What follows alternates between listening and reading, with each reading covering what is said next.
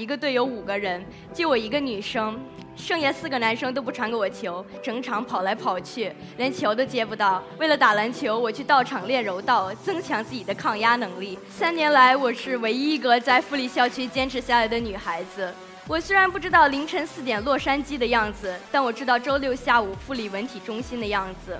我打篮球时面对的都是六十个男生，但我发现我一点都不比他们差。其实把人和人分开的。不是性别，而是天赋、坚持以及你流过的汗水。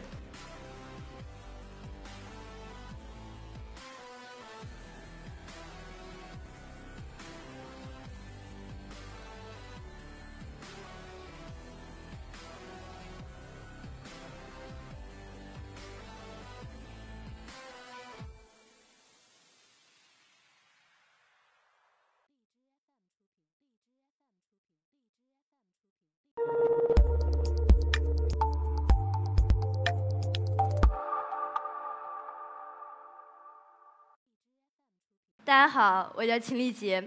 从2016年开始，一直到现在，两年来我一直在做一件事情，它很酷，它很有魅力，就是打篮球。大家有可能会想，一个女孩为什么会去选择打篮球这个运动？可就是这样一个看似与我无关的体育运动，却成了我生活中的一部分。小时候，很多小朋友都喜欢去学舞蹈，可我偏偏不喜欢。妈妈苦口婆心地劝说我一番，但最终我还是没有走进舞蹈教室。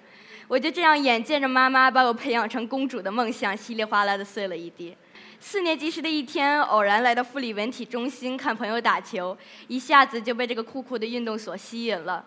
我立刻怂恿妈妈报名，妈妈很吃惊地问我说：“你可看好了，这场上可是一个女生都没有，你确定你要打？”“是，我确定我要打篮球。”就这样，我走上了篮球场。本来抱着一份满怀激情的心去尝试，不料心里这么想，手上却不这么做。拍了几下球，就被老师叫到小班去打了。不过呢，凭着我身高和年龄的优势，我迅速在小班脱颖而出，但立刻又遭到了毁灭性的打击。我要去大班打球了。在大班，免不了和那些同龄甚至初中的男生做对抗。我明显体格不如他们，经常抢球时被撞倒在地，接球时手杵到球。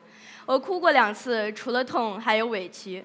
其实还有更极端的，我们打比赛，一个队有五个人，就我一个女生，剩下四个男生都不传给我球，满场下来就看见我一个女生整场跑来跑去，连球都接不到。有的时候有可能我会跑到最好的位置，示意队友传球，但是呢，他们都不会传给我球。这个时候呢，我要感谢一个人，我的教练庞教练。他看到了这种情况，立刻叫停了比赛，教育队员。他会说：“为我们唯一的女队员鼓掌。”教练的一举一动、一言一行，温暖着我，也支撑着我走了下来。有了教练的鼓励，我更不可能轻易放弃了。为了打篮球，我去道场练柔道，增强自己的抗压能力。要不然，真的没法在男孩子堆里混。三年来，我是唯一一个在富力校区坚持下来的女孩子。你知道凌晨四点的洛杉矶的是什么样子吗？这是科比曾经说过的一句话。我虽然不知道凌晨四点洛杉矶的样子，但我知道周六下午富力文体中心的样子。这句话也说明了，如果一个人你想做一件很酷很酷的事情，就要付出比别人加倍的努力与辛劳。今年五一，我参加了一个篮球外教营，这个营里一共有六十个男生，我是最特殊的一个，因为我是唯一一个女生。第一天开始时，我还是有点小紧张的。两两组队练习时，没有一个男生愿意主动和我一组，甚至还会听到说“为什么有个女生在这里打篮球”的话语。我就主动把那些影响我打篮球的话语屏蔽掉，让我更专心的打篮球。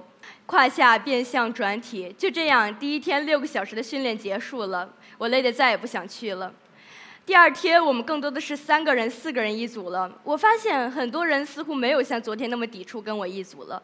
我也更想和技术好的男生一组了。我发现，其实把人和人分开的不是性别，而是天赋、坚持以及你流流过的汗水。第三天，我们迎来了激动人心的比赛。老师把我们分为大、中、小三个年龄段进行比赛。我在中组比赛。在比赛过程中，我抢断积极多次，配合队友传球，为我们组赢得比赛做出了贡献。或许篮球运动的意义也就在于这种团队精神。如果没有队友给你传球、挡拆、助攻，你一个人是根本不可能成功上篮的。所以，最好的球队往往是队友间配合最默契的球队。最好的球队往往都是你酷，队友也酷的球队。我们的总监 Michael 在最后的总结中说到：“训练时痛苦的挣扎是美丽的，因为它意味着你将突破自我。”我打篮球时面对的都是六十个男生，但我发现我一点都不比他们差。或许人生就是这样吧，就像总教练 Michael 说的一样：“你不克服困难，不面对困难，你怎么能成长呢？”